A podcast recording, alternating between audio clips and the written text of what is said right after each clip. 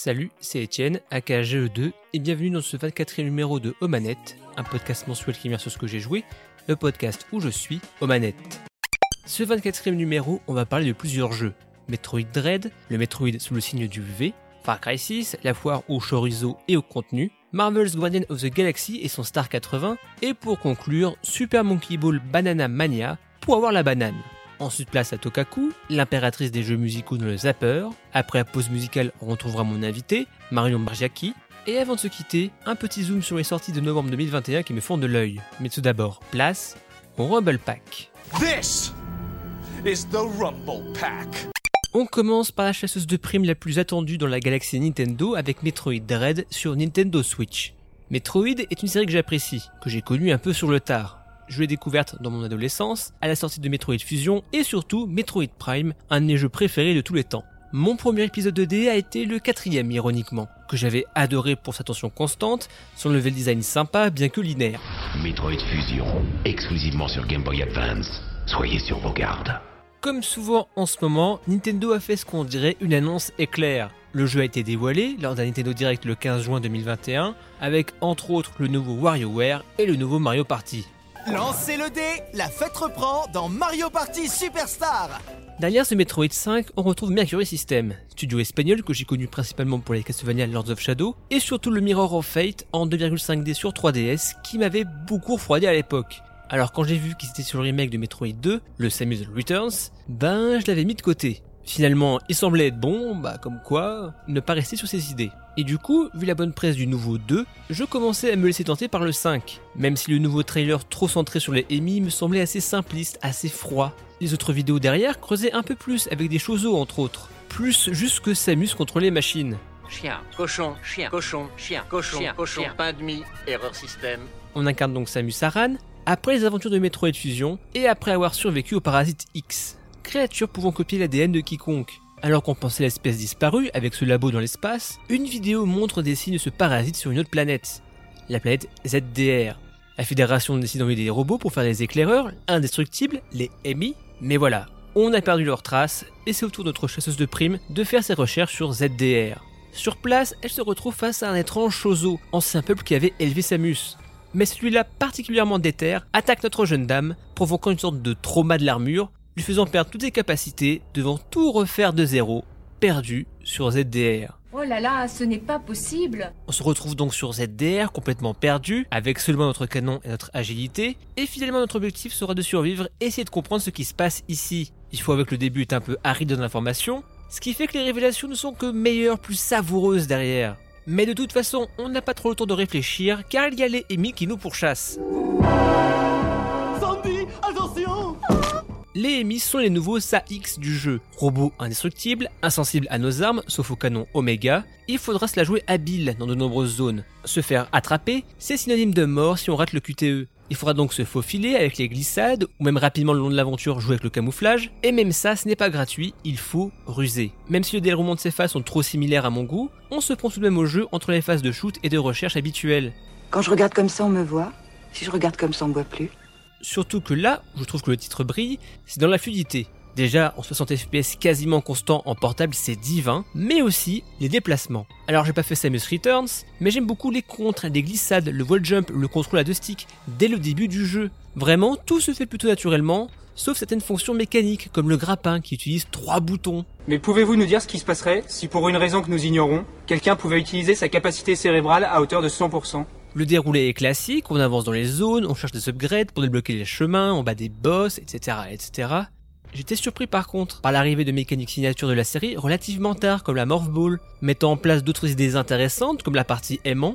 Bref, Mercury System a je trouve réussi à prendre l'ADN de Metroid et ajouter un peu de modernité.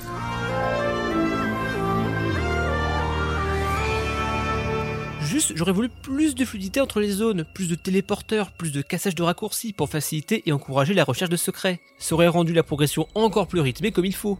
Metroid Dread est vraiment une bonne surprise. J'avais peur du développeur pour un ancien jeu, mais ça a été un vrai plaisir de jouer en docké ou en portable dans les nuits froides de ce début d'automne. Une aventure prenante, assez courte, mais à faire ou refaire pour la partie 100% ou speedrun. C'est drôle de voir que l'équipe derrière avait même prévu des séquences break, avec une cinématique spéciale par exemple. Bref, Metroid Dread est un vrai épisode 5 qui a su apporter sa pierre à l'édifice Chozo. Une prime de réussite pour Mercury System. Maintenant, reste plus qu'à attendre des news du tant attendu Metroid Prime 4. Je la veux, je la veux, je la veux, je la veux, je la veux, je la veux, je la veux Et on enchaîne avec Far Cry 6, la grosse sortie de fin d'année pour Ubisoft. Nouvelle édition pour son FPS Open World, de retour au paysage de cartes postales. Je dis c'est loin mais c'est beau. Hein. Far Cry est une série que j'ai connue à ses tout débuts, à l'époque où au collège-lycée je faisais des LAN. Far Cry, premier du nom, était une claque graphique et surtout une fessée pour les configs de l'époque. Très beau, peut-être trop beau pour mon PC qui arrivait à le faire tourner mais un tout petit peu. On sait jamais, sur un malentendu ça peut marcher. Entre temps, repris par Ubisoft, c'est Far Cry 3 que j'ai connu à sa sortie. Et ce FC3 a été un énorme kiff pour moi.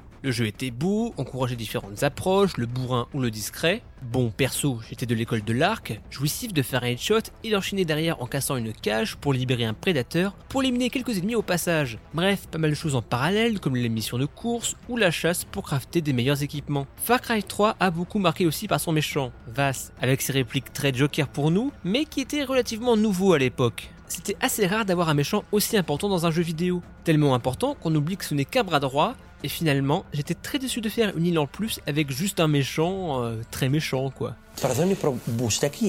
Avant la sortie du 6, je me suis refait donc le 3 en classique édition. Si la partie parcours a vieilli, la montée en puissance fonctionne toujours bien. J'ai commencé le 4 derrière, qui a super bien vieilli je trouve, surtout avec le FPS boost sur Series X, mais trop grand, pas eu le temps, le courage de le finir. Le 5 j'avais commencé à l'époque, mais pas accroché, peut-être le setting états-unien qui m'ambiançait moins. Mais le 6 semblait revenir au 1 et au 3, plus tropical avec un méchant Anton Castillo, incarné par Giancarlo Esposito. Quand Yara sera un paradis, mes méthodes seront ignorées. Donc ce Far Cry 6 nous fait jouer un habitant ou habitante de Yala, petite île très inspirée par Cuba, qui veut se révolter d'un dictateur au pouvoir, Anton Castillo. Ce dernier voit un remède, un produit dérivé du tabac, mais hautement toxique pour la population, quand cette dernière n'est pas mise à mal par la milice de Anton. Bref, c'est pas la joie pour les habitants de Yara. Du coup, on essaie de s'échapper et la tragédie nous rattrape. On est retrouvé, notre bateau coulé, notre ami tué. On veut se venger en aidant les guerrilleros locaux.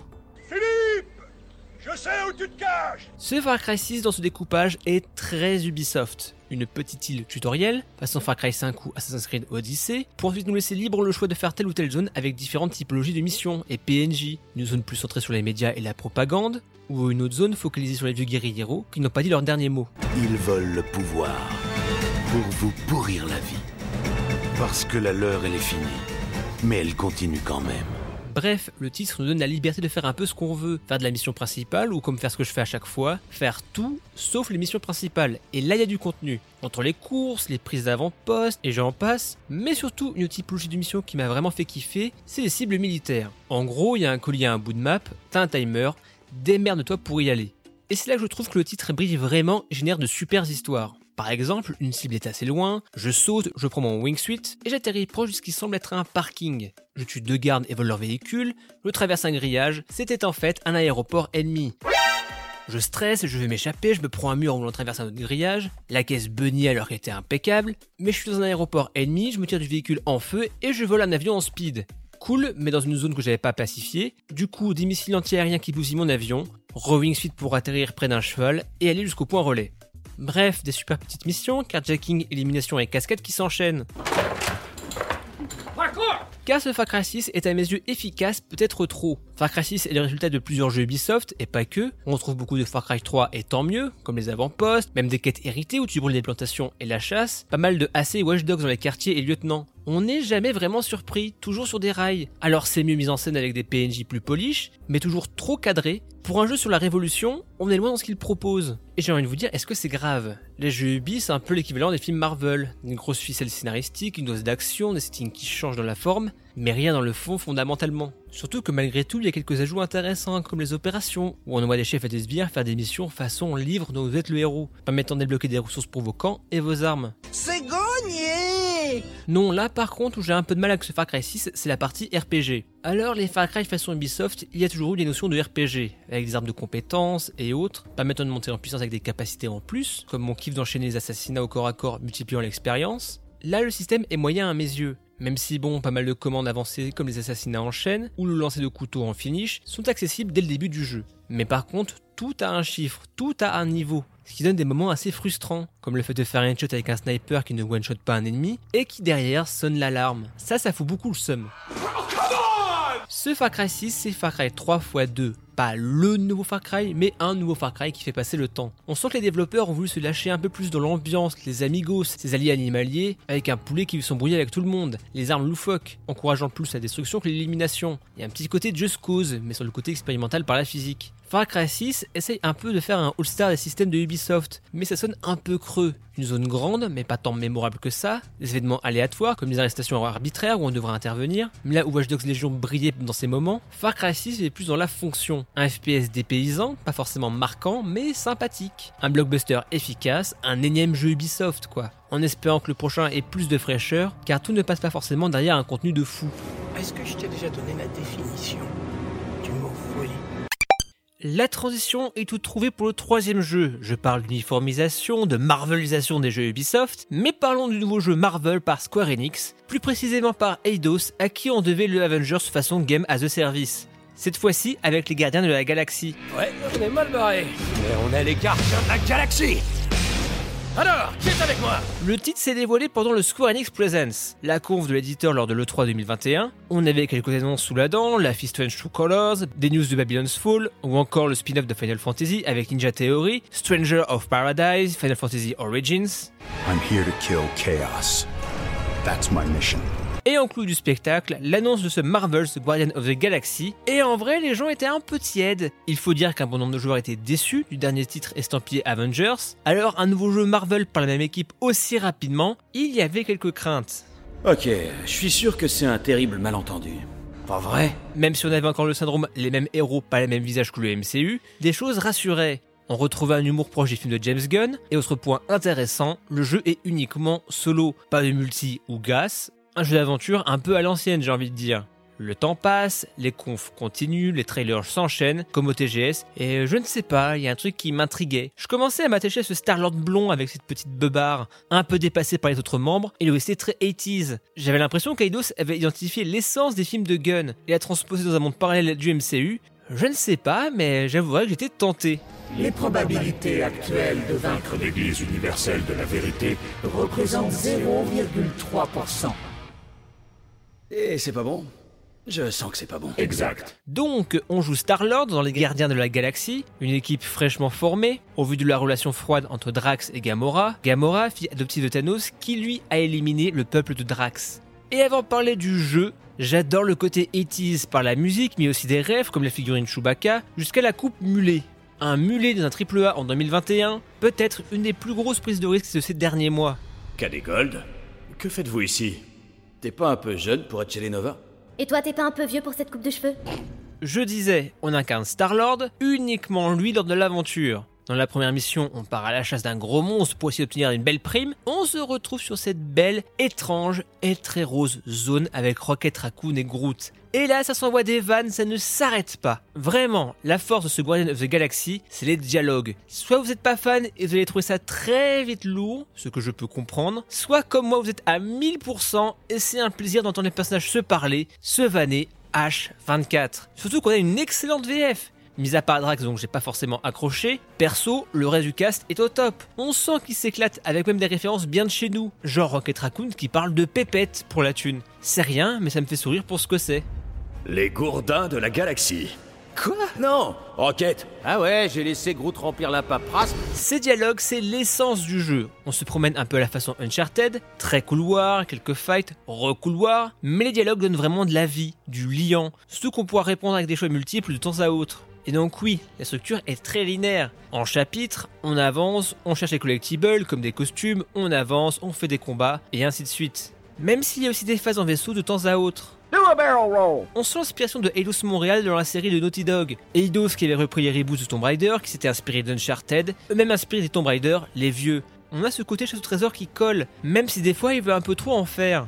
Dans le sens où c'est bien le double saut, le dash aérien, mais ça révèle le côté artificiel du monde. On sent une physique vraiment lourde qui casse un peu l'immersion. Nathan, Lara sont des simples humains plus faciles à délimiter leur terrain de jeu. Là, on a un Starlord avec des bottes à propulsion, et on est toujours un peu dans le est-ce que je peux ici, est-ce que je peux là, et les collisions ne sont pas toujours joyeuses. À côté de ça, dans ces phases d'exploration, les membres de l'équipe auront des capacités pour résoudre des petites énigmes. Groot peut faire des passerelles en bois, Rocket se faufiler, Gamora trancher des choses, et Drax déplacer des gros machins. On en reparlera quand il faudra porter quelque chose de lourd. Et en combat, chacun aura ses spécialités. Immobilisé, AOE, une attaque ciblée, chacun a son utilité. Pas les parties les plus palpitantes, hein, mais les combats restent assez efficaces, centrés sur Star-Lord. Ça fait le taf, avec un scoring à la Devil May Cry pour encourager la diversité et le sans faute dans les attaques. Jackpot.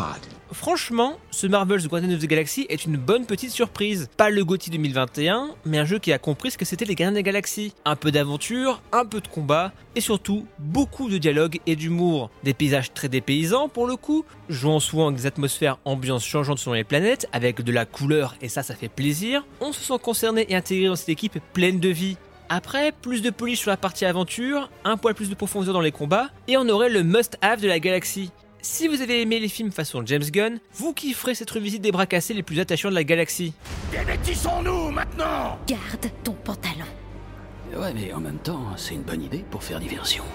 Et on termine avec Super Monkey Ball Banana Mania. Mon premier contact avec la série a été il y a deux ans avec le remake HD de Banana Blitz, dont j'avais déjà parlé dans Omanette. Déjà deux ans de Omanette. Bref, c'était mes premières balles de singe, première banane, bien que les premiers Monkey Ball m'avaient fait de l'œil sur GameCube. Pour mon plus grand bonheur, les deux premiers reviennent sous l'appellation Banana Mania sur nos supports actuels. Pour rappel, le principe est de jouer un petit singe dans une balle, de en faire bouger le plateau pour récolter le plus de bananes et franchir une barrière. Répétant ce processus sur plusieurs mondes, avec plusieurs mécaniques, des forêts, mondes industriels, des interrupteurs, il y a de quoi rouler sa bosse, ou sa boule plutôt. On retrouve donc dans cette compile Super Monkey Ball Banana Mania les niveaux des deux premiers, les modes histoire et challenge. Le mode histoire permet de se faire la main comme il faut, avec une courbe d'apprentissage au poil malgré quelques pics de difficulté assez vénères. Mais cette version renforce le côté d'Alien Retry en ayant enlevé les vies dans les différents modes, juste ça fait moins de points à succès à la fin. De même, ils ont ajouté des aides pour les joueurs voulant ne pas trop se prendre la tête et garder la banane. Ok Alors, je n'ai pas connu les jeux à l'époque, mais il semblerait que la maniabilité physique ne soit pas exactement la même. Bon, moi, j'ai pas senti de problème, hormis quelques fois je manquais un peu de souplesse dans la caméra, mais si vous avez connu le jeu à l'époque, peut-être que vous sentirez des nuances. Même si j'ai vu Dame Dame assurer, refaisant quelques tricks des anciens jeux, donc peut-être qu'il faut juste réapprendre un petit peu la physique. Banana Mania est généreux, un piège à complétionnistes. C'est en tout environ 300 niveaux entre les modes histoire et challenge, avec en plus les modes alternatifs comme les modes banane sombre, doré ou avec le sou de Banana Blitz. Si vous voulez un jeu qui vous donne du challenge et une grosse durée de vie, et ben vous allez être servi. Tout ça débloquant des points pour customiser ses petits singes, mais aussi débloquer des guests comme Sonic, qu'on avait déjà vu dans le précédent remake, mais aussi d'autres plus foufous, comme Beat de Jet Set Radio ou Kazuma Kiryu de la série Yakuza. Ce remake ne refait pas que les modes solo, mais aussi différents modes multi, comme le bowling ou le billard. Bref, ce Super Monkey Ball ne se met pas au régime de banane sur les contenus, juste un peu déçu de ne pas avoir tout dans l'absolu. Par exemple, les cutscenes du mode histoire se résument à des scénettes simplifiées. Une compilation honnête en 4K 60 FPS sur nos consoles actuelles, un jeu avec une grosse durée de vie pour les fans du sage en balle, juste peut-être devoir réapprendre la physique un poil différente. Une fois ça passé, un plaisir à récolter des bananes, à s'arracher les cheveux pour bien incliner le plateau. Go back, I want to be monkey Et on passe au zapper. When you shoot the light sensing zapper. Aujourd'hui dans le Zapper, je vais vous parler d'une chaîne que j'ai eu via les recos YouTube sur la télé, car oui, j'ai la flemme de me connecter sur mon compte classique sur la télé, et finalement l'algo a fait des miracles, c'est la chaîne de Tokaku. C'est la chaîne YouTube d'une singapourienne fan de jeux musicaux, toujours un style très décontracté mais très précis. Elle parle jeux musicaux mais aussi fait des tests de différents périphériques plus ou moins farfelus. Des taïkos de boîtes tierces, des périphériques Project Diva, à des simili mini-bandes DDR, testant la réactivité des différents périphériques, quitte à les bidouiller elle-même pour les upgrader. Bref, si vous aimez les jeux musicaux, ça vaut le coup d'œil. Et on passe au Trans Vibrator. Aujourd'hui dans la pause musicale, on reste un peu dans l'univers Metroid, moins oppressant mais plus chill littéralement, avec Clover Brinstar par Tune In With Chiwi sur l'album Samus and Chill, disponible sur le label Game Shop. Et après la pause, on verra le programme de mon invité du mois, Marion Bargiaki.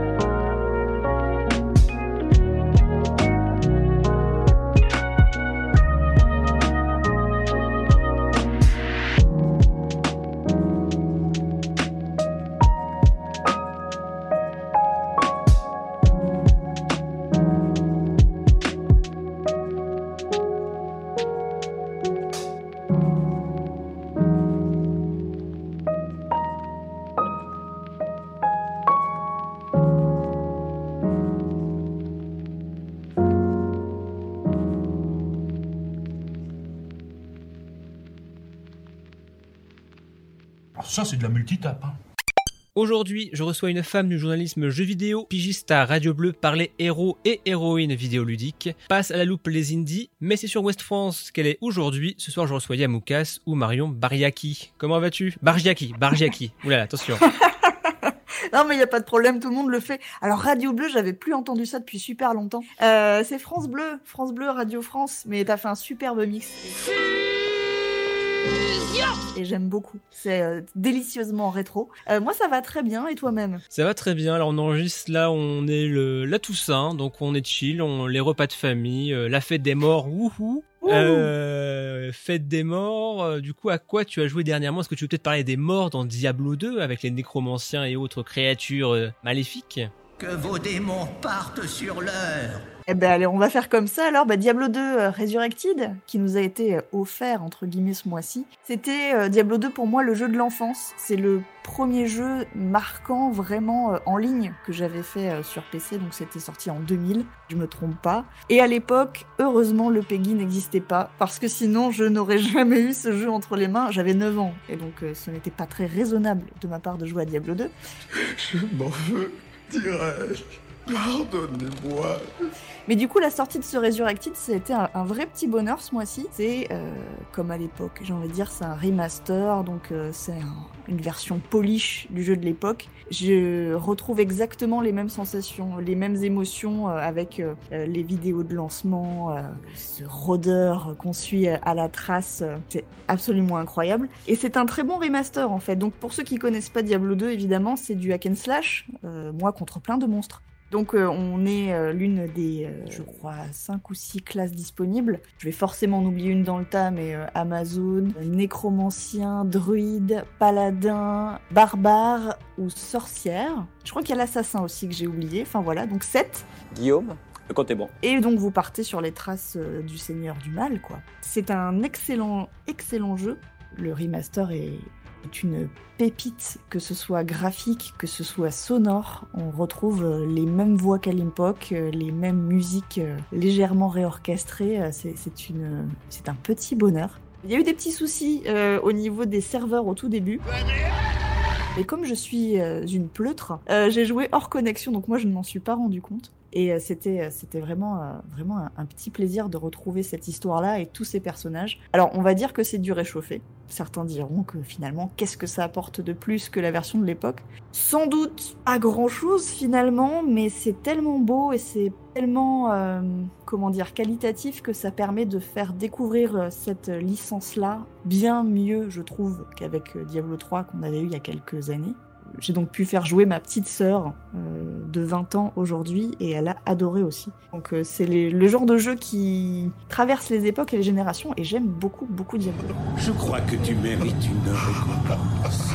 Après, jamais te dire, il y a le bon et le mauvais réchauffé. Hein. Il, y a, a, pas si longtemps, il y a eu le mauvais réchauffé avec euh, Warcraft 3 Reforged qui avait un peu, bah, tu parlais des sons de l'époque, bah, ça avait un peu refait des, les voix, mais un peu charcuté. Qu'est-ce que vous voulez vous insinuer, sire? Refait, mais pas totalement. Enfin, voilà, disons qu'au moins, Diablo 2, certes, ça réinvente pas la roue, mais la roue, elle roule, au moins, il n'y a pas de problème. Voilà, elle roule très bien, puis le, réchauffé est de bonne qualité. On est sur du surgelé, euh, haute qualité. Donc, euh, non, non, c'est très très chouette. Et pour ceux qui n'ont pas eu l'occasion, euh, il y a 20 ans, de jouer à Diablo 2, c'est l'occasion. C'est même l'excuse parfaite, j'ai envie de dire, euh, pour, pour rattraper ça, entre guillemets. Bien sûr, euh, on a le droit de ne, pas, de ne pas jouer à tous les titres cultes, entre gros guillemets encore une fois, mais, euh, mais pour moi, Diablo 2, c'est à faire, ouais. C'est un pan de, de l'histoire vidéoludique et c'était un, vrai plaisir ouais, de, retrouver ce, ce jeu-là.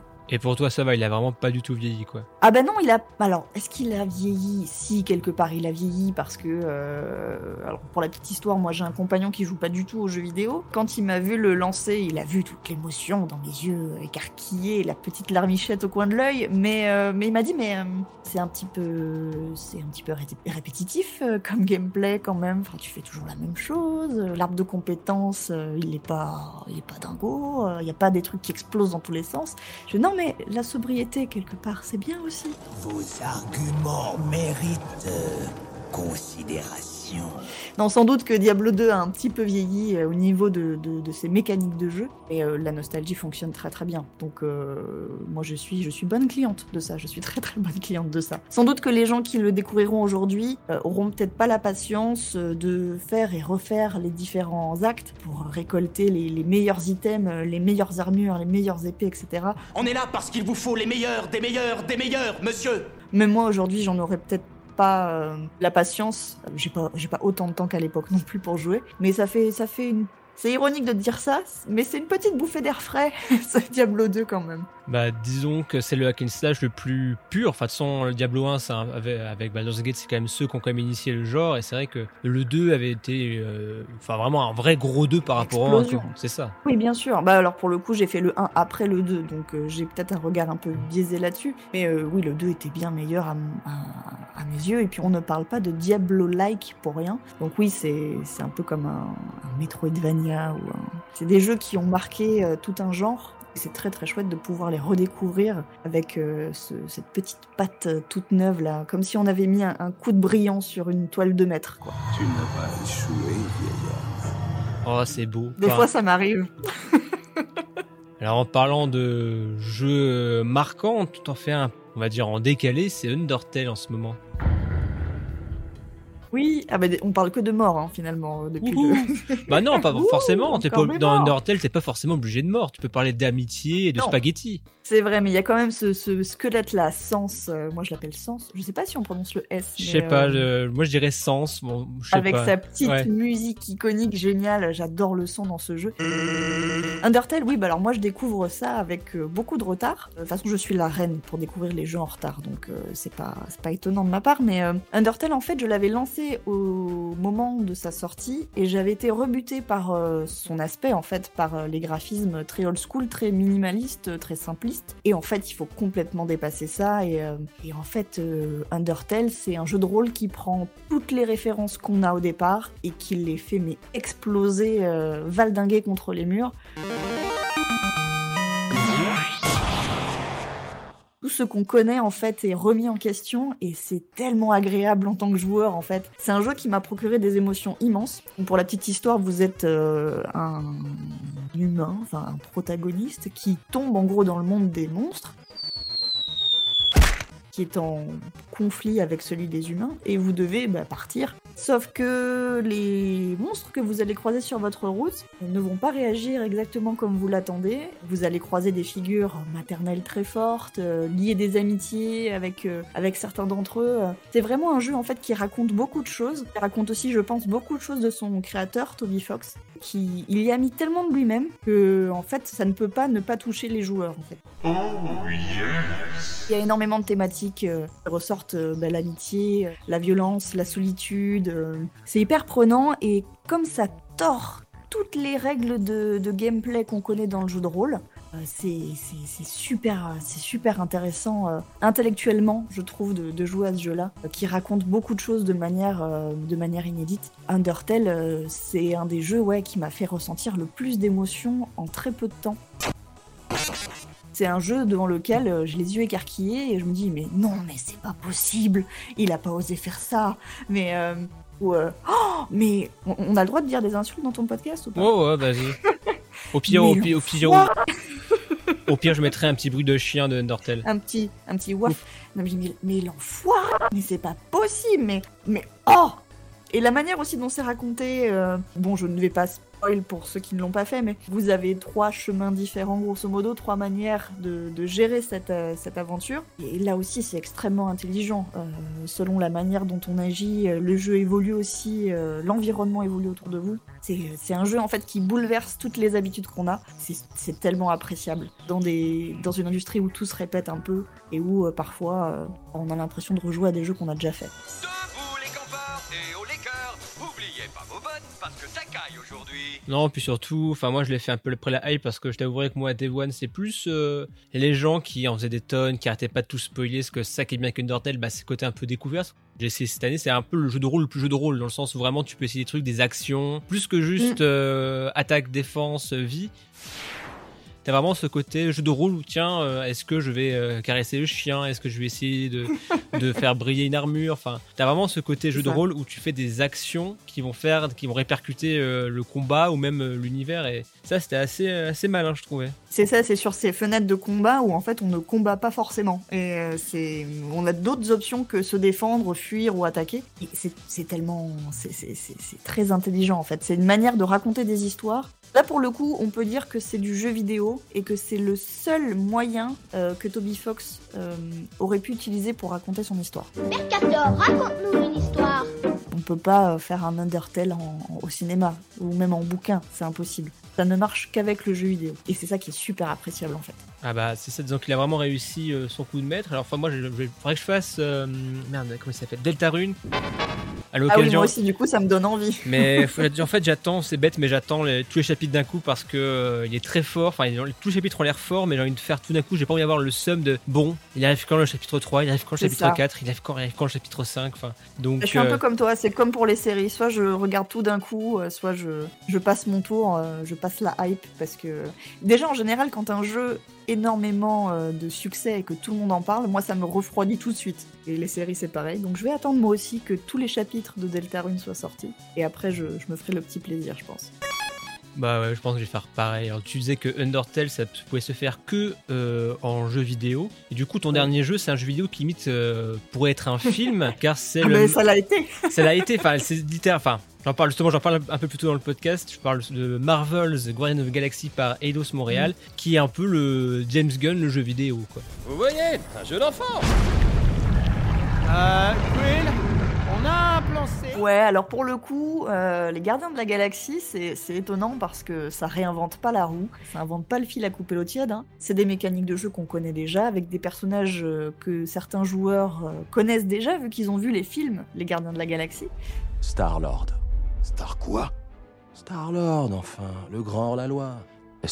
Et pourtant, je me suis éclatée avec ce jeu-là. Déjà parce que, bon, bah, les Gardiens de la Galaxie, Marvel, super-héros, espace, euh, Ragondin de l'espace, bon, ok, non, Raton Laveur, non, d'accord, ok, c'est ni l'un ni l'autre, pardon, Rocket. C'était complètement fait exprès, le Milano est en route. Euh, avec cet arbre géant aussi, Groot, euh, bref, Gamora, Drax et Star-Lord. Le studio Eidos, Montréal, a réussi, je trouve, à faire une réinterprétation des Gardiens vraiment intéressante. Les personnages sont vraiment, vraiment vraiment profond. Ils ont des choses à raconter tous. Et surtout, euh, même si c'est un jeu euh, action-aventure euh, assez classique avec des mécaniques qu'on connaît très bien, l'équipe a réussi à créer une espèce de communication et de d'émulation entre les différents personnages. Bon alors, le plan A n'a visiblement pas marché.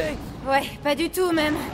Dommage que quelqu'un ait bousillé le vaisseau Peter Quill tu ne peux pas affronter cette glorieuse créature, alors recule Même si vous n'incarnez que Star-Lord, euh, vous avez la possibilité de déclencher les actions de vos partenaires, que ce soit euh, lors des phases d'exploration ou pendant les combats. Et surtout, l'écriture est très très bonne, c'est très bien écrit et on peut interagir avec eux de manière très régulière en fait. Il n'y a aucune, je trouve, rupture de rythme. Je me suis jamais ennuyée, les combats sont ultra fun, les combats sont... Enfin, on se laisse porter, et puis en plus, au niveau de la musique, c'est une pépite, quoi. C'est, ce, jeu a une bande son incroyable, que ce soit la sélection euh, des tubes des années 80 qui rappelleront forcément le film aux, fans, mais il y a aussi le, groupe Star-Lord qui est intégré à, l'univers de ce jeu, Les Gardiens de la Galaxie. Ce groupe, en fait, il n'existe pas euh, normalement. Euh, il a été créé, en tout cas, il y a un album qui a été composé entièrement par la, la, musique d'Eidos Montréal, département. Et mais c'est dingue, c'est incroyable. Moi, le jour où ça sort en vinyle, je veux ça chez moi. C'est une, une, dinguerie, comme disent les jeunes. Shut up and take my money. Et ça porte, cette musique, ça porte tout le jeu en fait. Ça apporte, ça apporte une dynamique vraiment, vraiment incroyable. Et même si c'est un jeu auquel on a déjà joué quelque part, que ce soit euh, voilà, dans, dans, les mécaniques de découverte de, de, de, pièces, euh, les combats contre les monstres, etc. Ben, je sais pas, y a, ce jeu a une âme en fait. Ce jeu a une âme et, euh, et ce jeu est amusant. Ce, jeu est fun, ce jeu est plaisant à jouer, et je pense que c'est juste la base en fait. C'est juste un jeu qui est amusant, et, euh, et, rien que ça, c'est beaucoup aujourd'hui. Vous recherchez la vérité, tant mieux. Beaucoup aujourd'hui. euh, On oublie souvent que les jeux vidéo, c'est fait pour être joué et amusant. Je suis d'accord avec toi. En fait, je trouve que c'est pas un excellent jeu vidéo par euh, ses mécaniques. Je trouve que c'est un Tomb Raider. Enfin, après, c'est Mondos Montréal. Hein. Un, Oui. Tomb- un Tomb Raider assez bancal dans sa physique. Mais il y a tellement de vie. Enfin, la VF, je sais pas si tu l'as fait en VF, mais la VF. Je l'ai fait, en- je- je- je l'ai fait en VF, ouais. Et la, la, VF, est géniale. assez fabuleuse. Surtout ouais. Rocket. Vraiment, le hein. Rocket, il est parfait, je trouve. Star Lord aussi. Euh, L'univers est tellement vivant. L'équipe est tellement euh, liée. Enfin, tu sens vraiment que c'est une vraie équipe avec euh, Mm. ses bons moments et ses mauvais moments et ça se vanne tout le temps. Qu'en fait, bah en fait, tu oublies que c'est un Uncharted, euh, enfin un Uncharted, un Tomb Raider Uncharted-like. Ouais, Mais tu fais, ok, j'ai envie de continuer parce que ça se vanne et que la VF est extraordinaire. j'adore euh, les C'est ça en fait, tu t'accroches vraiment aux personnages et, euh, et c'est- différentes phases où tu discutes avec eux, t'apprends à les connaître, tu peux visiter leur chambre dans le vaisseau aussi. C'est- tout un contexte qui fait que tu t'accroches à eux et tu t'attaches. Et euh, ouais, non, c'est trop chouette. Enfin, moi je les, je les adore. Et la VF est, fa- est fantastique. Non, puis je trouve qu'ils ont réussi à faire ce, ce pas de côté. Alors, à Marvel's Avengers, on, bon, moi j'ai bien apprécié, mais je sais que le côté un peu, euh, je vais pas dire rip-off, mais copycat des acteurs, mais pas vraiment, que ça, ça va un peu, ça va un peu choquer. Autant là, je trouve que là, en fait, la, la VF est tellement incarnée et les personnages aussi qu'en fait, tu te rends pas compte, tu fais, ok, oui, ça serait un univers parallèle au MCU et c'est parfait, en fait, ça marche très bien comme Et ça, ouais, quoi. C'est ça, ça pourrait être un, un univers parallèle. Alors, pour ce qui concerne euh, l'apparence des persos, je suis intimement persuadée qu'ils auraient voulu plus se détacher, à mon avis, des, des- des acteurs euh, du film, enfin des, de l'image qu'on a déjà des gardiens, je pense. Euh, ça se voit plus. euh, Star-Lord ressemble pas du tout à Chris Pratt. Bon, en même temps, est-ce que tu as envie de voir Chris Pratt avec un mulet, quoi? Oh, pardon. Euh, J'ai dû contrarier cette machine malgré moi. Ah, franchement, euh, me chauffez pas, hein, parce que ça peut être très très drôle. Bah, surtout qu'au pire des cas, on peut débloquer des skins rapidement euh, des films. Si des gens voilà, se disent Oh là là, j'aimerais Ouais. bien un truc euh, plus proche du film, bah, vous pouvez débloquer plutôt rapidement des skins qui, euh, qui se rapprochent de ceux du film. Pas forcément parfaitement pareil, mais qui se rapprochent dans le style. quoi. Ouais, voilà, c'est ça. Et mais je, je... c'est peut-être le seul regret moi que j'aurais, c'est que je sais pas. Je pense qu'il y a eu des consignes euh, ou en tout cas euh, des inclinaisons pour que ça ressemble quand même euh, au film, histoire de pas de pas dépayser trop les fans. Je pense que le, studio, les équipes en tout cas qui étaient dédiées personnages. euh, ils auraient pu encore plus s'éclater et s'éloigner encore plus. Mais après, ça, c'est vraiment du détail. C'est du détail. En fait, Les Gardiens, c'est un bon jeu qui vous offrira de bonnes heures de, de fun et on crache pas dessus, quoi. Bah c'est ça, c'est vraiment une bonne, euh, c'est vraiment une bonne extension. Alors j'ai pas, j'ai pas vu lu les comics. Moi, c'est pour moi c'est vraiment une vraiment une bonne adaptation des films de Gunn. Je sais pas si Mm. après euh, au niveau du lore, enfin ça respecte. Oui et non, sans chaque euh, itération a son lore et ses, on va dire ses, ses modifications. Mais voilà, en tout cas c'est vraiment une belle extension. Si vous avez aimé les films, vous devriez aimer le jeu sans trop de problèmes. Quoi. Ah oui, c'est c'est clair. Après, au niveau du lore, euh, bon, je suis pas experte, hein, mais je me dis qu'avec les comics, on peut faire à peu près tout ce qu'on veut. à peu près. Oh bah de toute façon, tu dis que c'est un multivers. Ah ok, c'est bon, c'est permis. Ah bah d'accord. Ok, Bon, bah, voilà, soit. super. C'est parti. Non, non, c'est clair. Mais non, euh, si vous aimez les films, ouais, t'as complètement raison, euh, vous aimerez le jeu. Elle vient de dire à tout le monde le plus secret de tous les secrets Euh, oui, bon bah ça va, arrête d'en faire des caisses, hein, s'il te plaît. Elle t'a mis la honte, ma parole Et du coup, là c'était tes trois jeux du moment. C'est quoi de tes prochains jeux que tu Mm. penses attaquer? Bien, euh, pour tout vous avouer, pendant que nous sommes en train de discuter, j'ai Age of Empire 4 qui est en train de se télécharger et j'ai très très hâte de le lancer. C'est un peu la même vibe que Diablo 2 Resurrected. C'est euh, retour en enfance, euh, souvenir des LAN euh, pendant 48 heures à dormir sur des matelas et à jouer PC connecté avec PC connecté là. C'était, c'était génial. Donc Age of Empire 4, j'ai très hâte de voir ce que ça va donner. Euh, j'ai commencé aussi, mais euh, pas assez pour vous en parler, mais euh, Rubicon, qui est un jeu sur euh, PC et sur euh, mobile, euh, qui a été développé par Label Game avec Mediapart. Et c'est un jeu qui vous met dans la peau d'un lanceur d'alerte. Et ça m'a l'air très chouette. Enfin, en tout cas, c'est juste le début. Ça se rapproche un peu d'un Bury Me My Love, donc euh, je pense que ça peut être très intéressant. Et sinon, euh, complètement euh, à l'opposé, j'ai bien hâte de voir ce que donnera Mario Party aussi. Je l'ai pas, j'ai pas commencé. On m'a pas encore invité pour faire une petite, une petite session, mais Mario Party. ça me, ça m'intrigue. Est-ce que cet opus va, comment dire, annuler la malédiction des Mario Party, comme j'ai envie de dire Oh, le dernier était sympathique. Enfin, il remontait, il, avait- euh, Oh. il était sympathique. J'ai pas dit que c'était le Ah, vous Mario Party. devenez, vous devenez très indulgent. Non, non, je- j'ai j'ai lâché les Mario Party depuis très longtemps. Start Donc je pense que ouais, ça va être euh, mes, mes petites. euh, Ah non, et j'ai pas dit aussi Backbone. Il faut absolument que je joue à ce jeu aussi. Il est sorti en français euh, la s- il y, a, il y a quelques semaines, je crois, une semaine ou deux, peut-être trois, parce que je perds le fil. Mais euh, Backbone, euh, ce jeu euh, en- en- d'enquête qui vous met dans la peau, euh, je crois que c'est un raton laveur, décidément. Euh, donc euh, j'ai j'ai très envie d'essayer d'être un raton laveur en, en trench coat comme Colombo. Ça fonctionnait pourtant bien hier encore.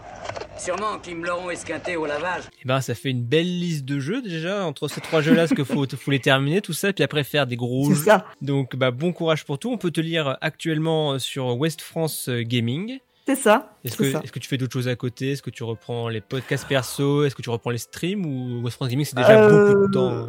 Non, mais il faudrait que je me relance dans mes streams euh, sur, sur Twitch et euh, effectivement également que je relance les podcasts Indiscopy. Euh, ça me tient beaucoup à cœur et il faudra que je me dégage du temps. Je ne sais pas du tout comment je vais faire, mais j'y arriverai. Un jour, j'y arriverai. Bon, En tout cas, bon courage pour le temps et merci pour ce moment. Merci beaucoup. Ciao Salut Et on passe au Super Scope. Voici le Super Scope 6. Pour le Super Scope, ce mois de novembre, ça va être chillax to the max. Forza Horizon 5 revient au Mexique sur PC et console, hâte de parcourir son monde ouvert et qu'on me renomme Vroom Vroom. Autre open world de course, entre guillemets, mais cette fois extrême, c'est Riders Republic, le Steep 2 de Ubisoft dopé au Red Bull. Curieux, après avoir fait la bêta, si le VTT et autres snowboard n'est que de la poudreuse aux yeux. Et pour finir, Pokémon Diamant étincelant et Perle scintillante, les remakes des versions DS, avec un look chibi et des features plus avancées que sur la version d'origine, comme les souterrains. On verra ce qu'il y aura comme nouveauté en creusant. Merci d'avoir suivi ce 24e numéro de Omanette, un podcast produit par Club Katsu. Merci à mon invité Marion Bargiaki, que vous pouvez retrouver sur West France Gaming, Twitter et aussi Indiscopy. Merci d'avoir écouté ce podcast. Au passage, si vous voulez soutenir ce dernier, n'hésitez pas à partager sur vos réseaux favoris, mettre vos plus belles 5 étoiles sur iTunes ou de participer à notre Patreon. On se retrouve le mois prochain dans un prochain épisode. Allez, à plus dans le stage bonus.